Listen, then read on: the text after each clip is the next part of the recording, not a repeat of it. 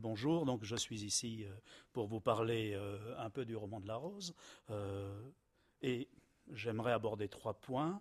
le premier est celui d'un livre à deux mains, c'est-à-dire des auteurs du roman de la Rose, Guillaume de Loris, Jean Demain. Le deuxième point sera la façon dont le roman de la Rose a été lu c'est-à-dire euh, servant de bibliothèque euh, à ses lecteurs à partir de la fin du XIIIe au XIVe euh, siècle. Le troisième point abordé, ce sera le roman de la rose. Peut-on encore le lire aujourd'hui? Et l'une des raisons pour lesquelles on le lira aujourd'hui est peut-être paradoxale, c'est que c'est un texte comique, ce qui échappe parfois à la plupart de ses lecteurs.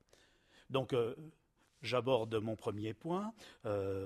c'est un texte tout à fait étonnant puisque quand vous avez devant vous un manuscrit du roman de la Rose, eh bien, vous avez un texte qui a été écrit en deux temps et qui d'ailleurs raconte sa propre genèse.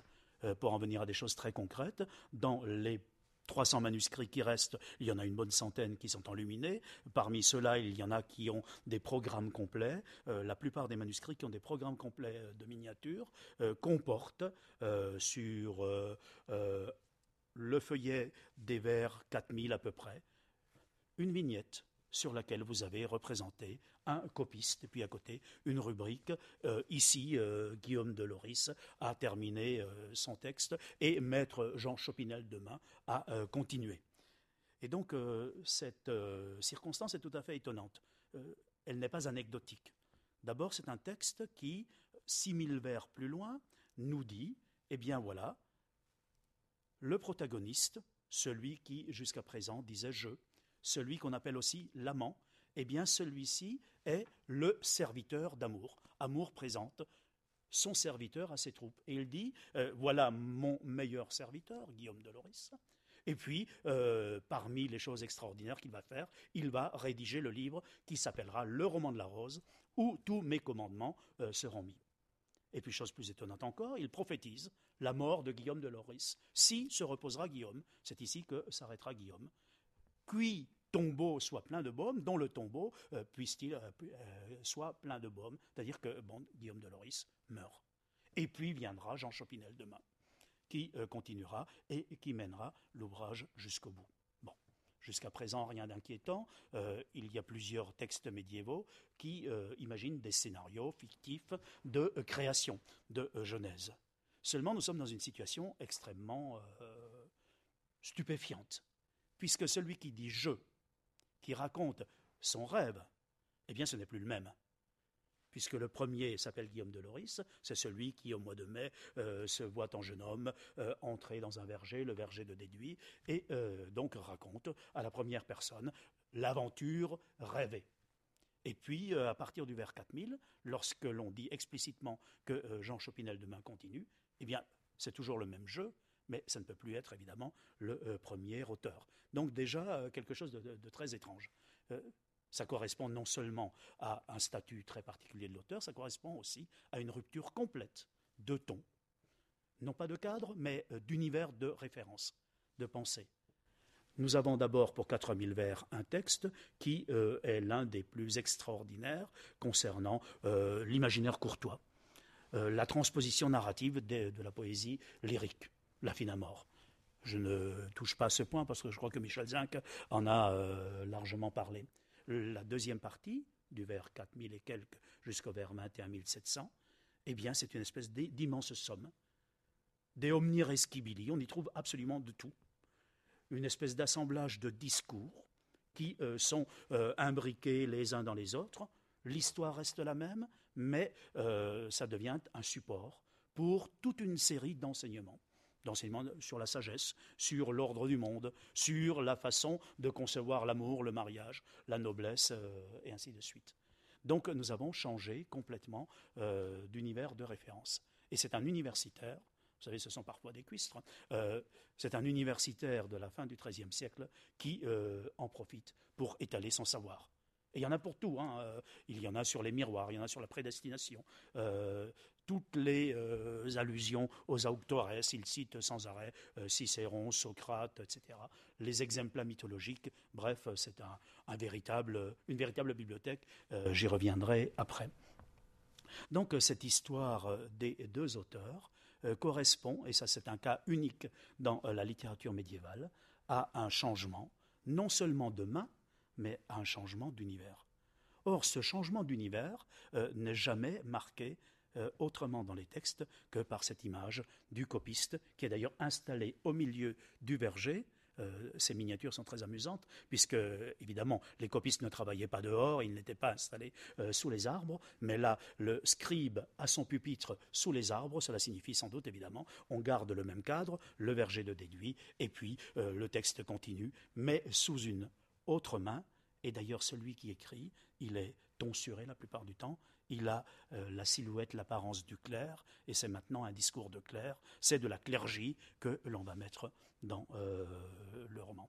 Donc voilà euh, un premier point qui est euh, tout à fait étonnant.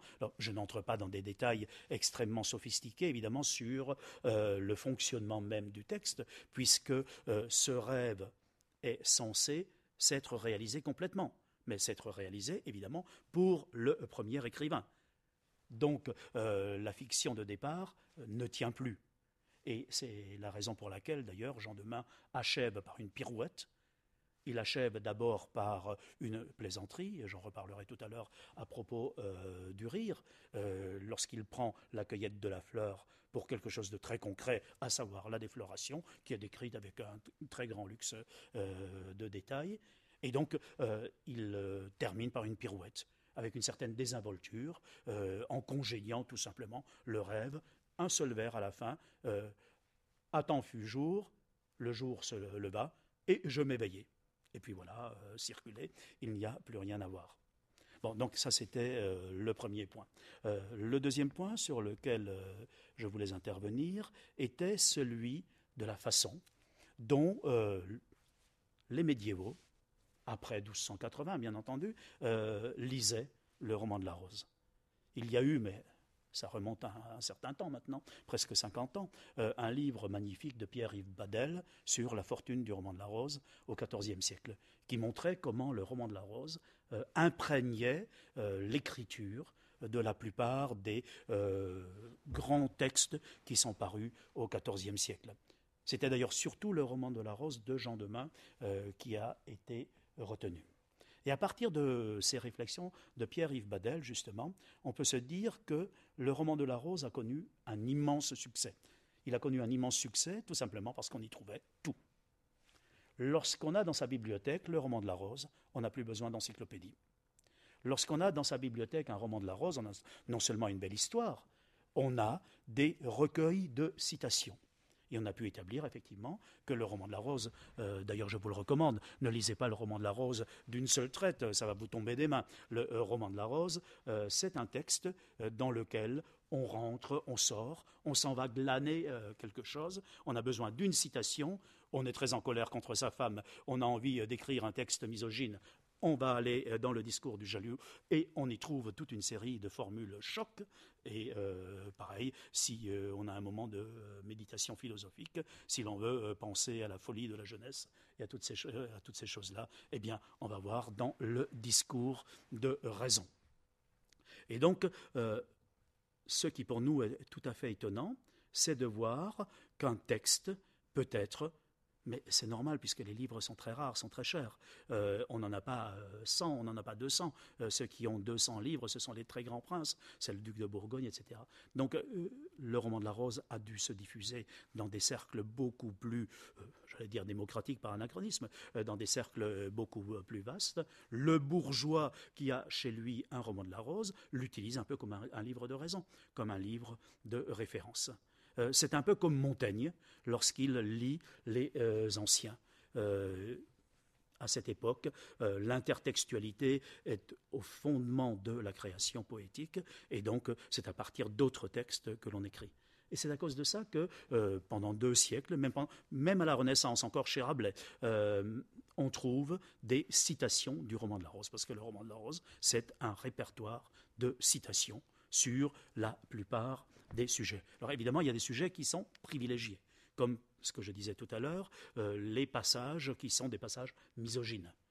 Évidemment, ça a déclenché la fameuse querelle du roman de la Rose, puisque Christine de Pisan a été très sensible à ces déclarations euh, particulièrement fracassantes sur la perversité des femmes, euh, en oubliant évidemment qu'il fallait tout remettre en contexte, que celui qui prononçait les euh, discours les plus offensifs, les plus agressifs, était décrit comme d'ailleurs un jaloux pathologique qui finit par euh, battre sa femme. Et euh, on voit d'ailleurs de façon très subtile euh, décrire le délire qui monte, le jaloux qui se raconte son histoire, qui devient de plus en plus fou et qui finit évidemment par la violence physique. Et c'est là-dedans qu'il y a un certain nombre de citations particulièrement fracassantes. Celle qui est la plus connue fait rimer ce que vous imaginez avec fut. Et donc, euh, Christine de Pisan, bien entendu, a euh, réagi de façon extrêmement violente en prenant tout cela au premier degré. Elle avait peut-être raison, parce que justement, euh, on lit ces choses-là au premier degré et qu'un certain nombre de gens sont allés puiser dans le roman de la rose ce genre de citations sorties du contexte. Ce que je suis en train de vous raconter ici, c'est évidemment la partie de Jean de Main qui fonctionne de cette façon-là. Parce que curieusement, euh, le roman de la Rose a été lu, mais il a été lu surtout à partir des vers 4000 et suivants. Ce qui, pour nous, sont les plus ennuyeux, parce que ce sont les parties les plus didactiques, euh, c'est l'étalage du savoir, mais euh, c'était ceux qui intéressaient la plupart de ces lecteurs. Les 4000 premiers vers, la description du jardin, du verger de Déduit, la, l'évocation de la cueillette de la rose, le ballet des personnifications, euh, l'inamoramento, eh bien, tout cela devait paraître dans les années 1300 euh, et suivantes déjà comme quelque chose de délicieusement rétro, euh, voire de ringard, en tout cas d'archaïque. Et donc, ce n'est plus tout à fait dans le goût du jour. C'était quelque chose de tout à fait nouveau dans les années 1230. en 1300, c'est devenu presque d'une trivialité et presque d'une banalité. Et puis il faut dire que le texte de Guillaume de Loris est peut-être plus difficile à comprendre.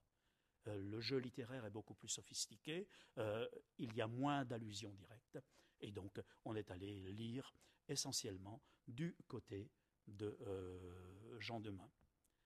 Cette lecture fragmentaire est évidemment euh, est particulièrement évidente euh, pour le roman de la Rose, mais je pense que la plupart des grands textes ont été lus de cette façon-là. Euh, on a chez soi un livre, on va y trouver un passage, un chapitre. nous sommes dans une situation, dans une société d'oralité encore prédominante. De moins en moins, 14e, 15e, mais les gens qui savent lire ne sont pas très nombreux. Lorsqu'ils lisent, ils lisent pour les autres.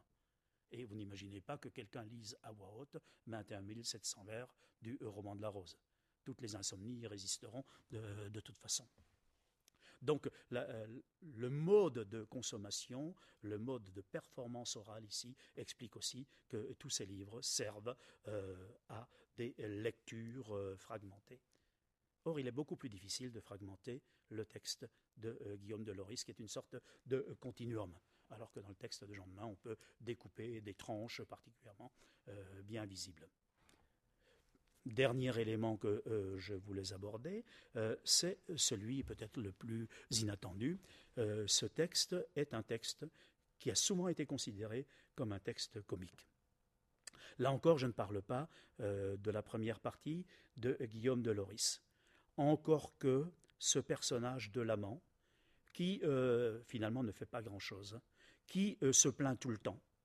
C'est euh, quelqu'un qui vit sur le mode le plus passif, euh, qui geint, qui gémit, qui pleure.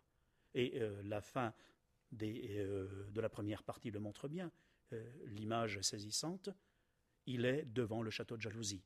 Les rosiers sont enfermés, Bel Accueil est enfermé dans sa tour, l'amant se trouve devant les murs. Que fait-il? Il pleure il attend peut-être que quelque chose lui tombe du ciel et, que euh, pour le sortir de cette situation. Donc c'est un personnage qui lui aussi est peut-être un tout petit peu euh, en euh, décalage. Et d'ailleurs, l'épisode de la fontaine de Narcisse le montre bien, puisque le narrateur à ce moment-là nous parle de la fontaine périlleuse. Bien sûr, il n'est pas comme Narcisse, il ne tombe pas amoureux de sa propre image, mais tout ce qu'il voit dans le verger, les roses dont il tombe amoureux, eh bien, euh, c'est à travers le reflet dans cette fontaine, dans cette fontaine qui est un lieu de mort et qui n'annonce rien de bon en matière d'amour, sauf peut-être qu'on ne peut jamais aimer autrement que sa propre image dans l'autre. Et ça, euh, évidemment, euh, cela conduit la plupart du temps à des frustrations et à des perplexités comme celle de l'amant qui se voit définitivement frustré de l'objet du désir, du moins chez Guillaume de Loris. Donc, dire que c'est comique, c'est peut-être un peu exagéré, mais le personnage est un personnage qui ne correspond pas tout à fait au standard du euh, tel qu'on euh, le décrit. Des choses assez amusantes puisque les leçons d'amour portent sur toutes sortes de choses. On y mélange l'apparence physique, il faut être bien propre sur soi, il faut coudre ses manches, il faut avoir des belles chaussures euh, euh, et en même temps euh, gérer la passion, bien parler aux dames, avoir l'élégance du corps, du cœur, de l'esprit. Mais Guillaume de Loris, dans l'euphémisme courtois, ne se prête pas tellement évidemment à des perspectives, à des interprétations comiques. En revanche, dès que Jean Demain intervient, et même dans l'endroit le plus euh, inattendu, le discours de raison. Raison, c'est quelqu'un qui est très sérieux. C'est une dame très austère, elle est fille de Dieu, elle vient, elle fait la leçon elle euh, parle euh, de la noblesse, elle dit l'amour c'est de la folie, c'est la folie de la jeunesse. Il vaut mieux euh, s'en tenir à l'amitié ou alors à l'amour de la sagesse, à la philosophie. Et elle cite évidemment tous les exemples antiques, surtout que la philosophie permet d'échapper aux caprices de fortune. Donc bon, il n'y a effectivement rien de très drôle dans ces 3000 vers. Et pourtant, à la fin des 3000 vers, il y a un passage extrêmement curieux. Un passage sur l'arbitraire du langage où l'on voit cette dame d'une extraordinaire austérité prononcer des mots comme celui de Couillon, comme celui de Vite, etc. Alors, bon, pourquoi pas? Mais trouver le mot Couillon euh, tous les trois vers et une quinzaine de fois euh, en 200 vers, euh, ça fait déjà bizarre. Et puis elle nous dit si l'on avait appelé les couillons reliques ou les reliques couillons, qu'est-ce que ça aurait changé? Donc euh, c'est un, discours sur l'arbitraire du langage, c'est extrêmement intéressant, euh, extrêmement moderne bien entendu, et puis, euh, on se dit, mais de, qui se moque-t-on ici? D'autant plus qu'on vient de raconter la castration de Saturne. Et euh, donc, l'amant, évidemment, ce jeune homme qui a été briefé par amour, euh, dit tout de suite, mais qu'est-ce que, comment vous exprimez-vous Comme une folle ribaude, c'est-à-dire comme une fille des rues? ce n'est pas le langage. et c'est à ce moment-là que Raison explique que les mots en eux-mêmes n'ont aucune valeur particulière. Il n'y a pas de sale mot, il n'y a pas de mot or et ribot, c'est-à-dire des mots sales et voyous. Il n'y a que l'arbitraire du langage. Et si on avait appelé les reliques couillons et les couillons reliques, euh, ça n'aurait strictement rien changé. Et donc, euh, si euh, on utilisait le terme relique, eh bien, ce ne serait pas du tout grossier. Et donc, ça, c'est un premier, un premier passage où, effectivement, le sérieux, enfin, le, le sérieux l'esthétique de l'euphémisme, de la litote, presque la solennité, euh, le, côté euh, extrêmement impressionnant du système allégorique, euh, où ça commence évidemment à s'ouvrir sur un clin d'œil, sur un sourire. Placé dans la bouche de raison ce genre de propos, c'est évidemment cum grano salis.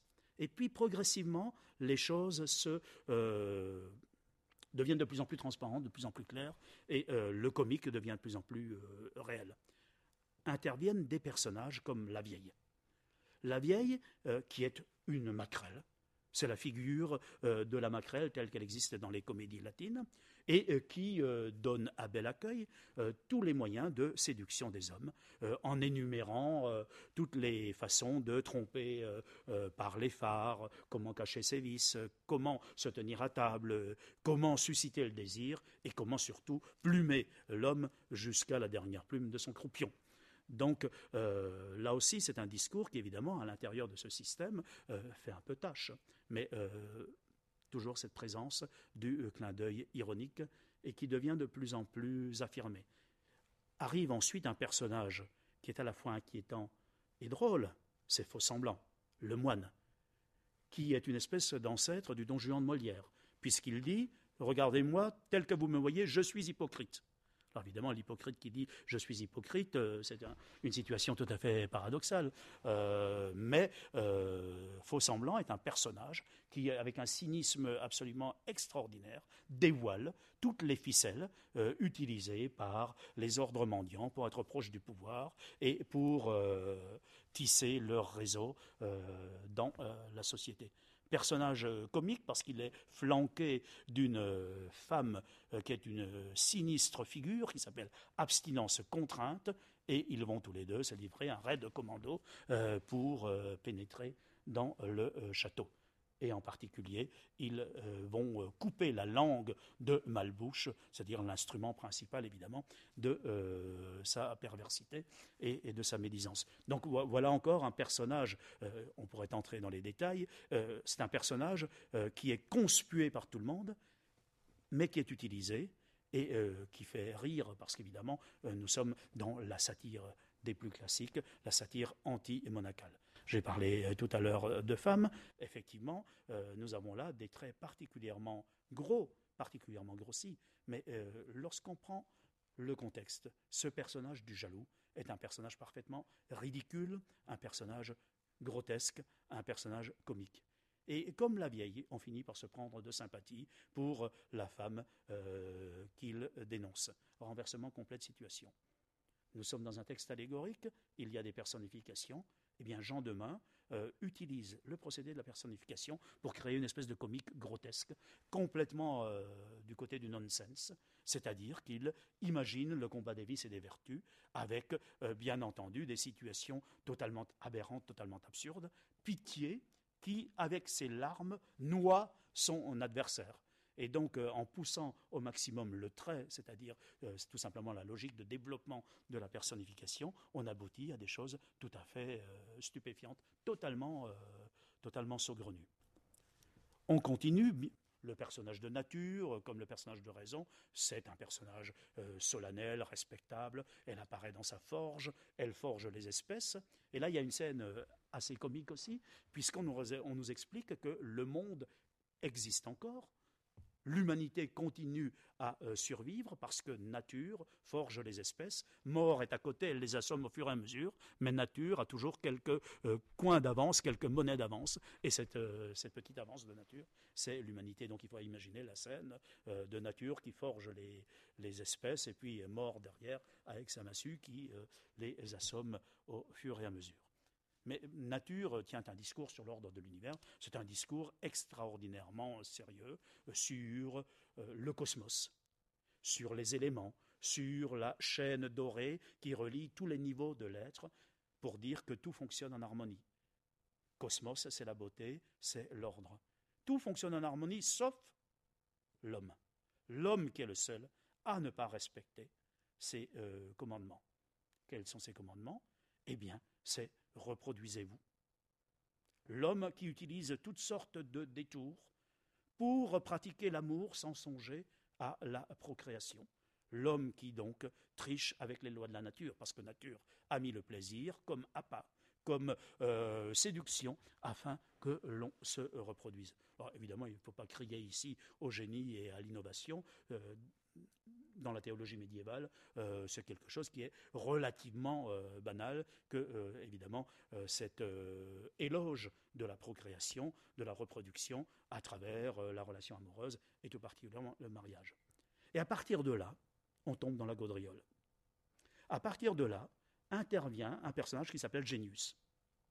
Il est hérité de textes latins philosophiques du siècle précédent, Alain de Lille, euh, ce sont des textes qui euh, reproduisent un peu le système platonicien, qui le mettent euh, en poème allégorique. Et bien le personnage de Génius chez Jean Demain devient une espèce de joyeux luron. Déguisé en prêtre, il monte sur un tonneau et il se met à prêcher. Il se met à prêcher l'orgie généralisée reproduisez-vous, euh, arrêt, baron, labouré, euh, seigneur, labouré. Et donc c'est un, passage absolument succulent. Euh, bien entendu, il dit labourer, labourer pour moissonner, pour vous reproduire. Et les derniers, les mille derniers vers du roman de la rose tombent dans non plus le double sens allégorique, mais dans le double sens équivoque. nous avons là un passage tout à fait extraordinaire qui revient sur les reliques et les couillons. C'est-à-dire que la défloration de la rose, comme je vous disais, euh, situation extrêmement concrète, est présentée à travers des métaphores filées. Un reliquaire euh, entre deux colonnes, euh, dont il faut briser la verrière. je n'entre pas dans des détails, nous restons toujours dans la métaphore. Et puis euh, tout cela est présenté avec un luxe de détails. Euh, le personnage, l'amant, le protagoniste, est déguisé en pèlerin. Il a sa besace double, on se demande pourquoi. Il a son bâton et euh, c'est avec cela évidemment qu'il brise la verrière. Donc toute la dernière partie, c'est une sorte de dérapage contrôlé avec euh, un langage, un double langage permanent qui renvoie à une grivoiserie qu'on a l'habitude de voir plutôt du côté euh, du fablio. Oh, c'est même plus, euh, plus sophistiqué que le fablio, parce qu'il est rare que le fablio ne fasse autre chose que de décrire de façon très directe, très concrète, et j'allais dire presque numérique, ce qui se passe dans les chambres à coucher. Tandis que là, c'est un peut-être quasiment rabelaisien, avec cette espèce de plaisir euh, des mots. Euh, on essaie d'explorer toutes les métaphores du langage autour des organes de la reproduction et de la pratique elle-même. Et donc, euh, pour terminer sur tout cela, peut-on encore lire le roman de la rose aujourd'hui? Je ne vais évidemment pas dire non. mais on peut se demander effectivement ce qu'un lecteur du XXIe siècle peut y trouver. Ce n'est pas un texte d'abord facile, parce qu'il suppose évidemment euh, une culture médiévale. Pour vraiment pénétrer dans le jeu des intertextualités, il faut connaître la lyrique, la poésie lyrique, il faut connaître le roman, il faut connaître euh, un certain nombre de références qui étaient celles que les clercs apprenaient à l'école. donc ça demande un certain effort qui, lui-même est déjà euh, intéressant et louable. Mais euh, une fois qu'on a fait cet effort, on est dans un texte qui euh, nous donne une image extraordinaire de la mentalité, du fonctionnement de l'imaginaire d'un clerc des années 1280 comme il a étalé son savoir, comme il n'a presque rien caché de ce qu'il connaissait, eh bien, nous pouvons reconstituer la culture, l'imaginaire extrêmement riche euh, d'un professeur d'université des années 1280, euh, donc euh, d'un intellectuel de cette époque. Alors évidemment, c'est une sorte de document historique. Il y a un autre plaisir à rentrer dans le roman de la Rose. Ce sont les 4000 premiers vers qui se lisent comme un beau poème d'amour et comme l'une des plus belles traductions dans un récit de l'inamoramento et de toutes les souffrances, de toutes les euh, perplexités, euh, de toutes les ambiguïtés, de toutes les joies, de tous les plaisirs qui sont liés à ce genre d'expérience. Et puis, last but not least, nous sommes devant de très beaux manuscrits. moi, je connais ceux qui sont à Montpellier, par exemple. Je vais les regarder régulièrement. il y en a deux qui sont superbes. Eh bien, on a le plaisir, vraiment le plaisir que devait avoir le lecteur de l'époque à feuilleter.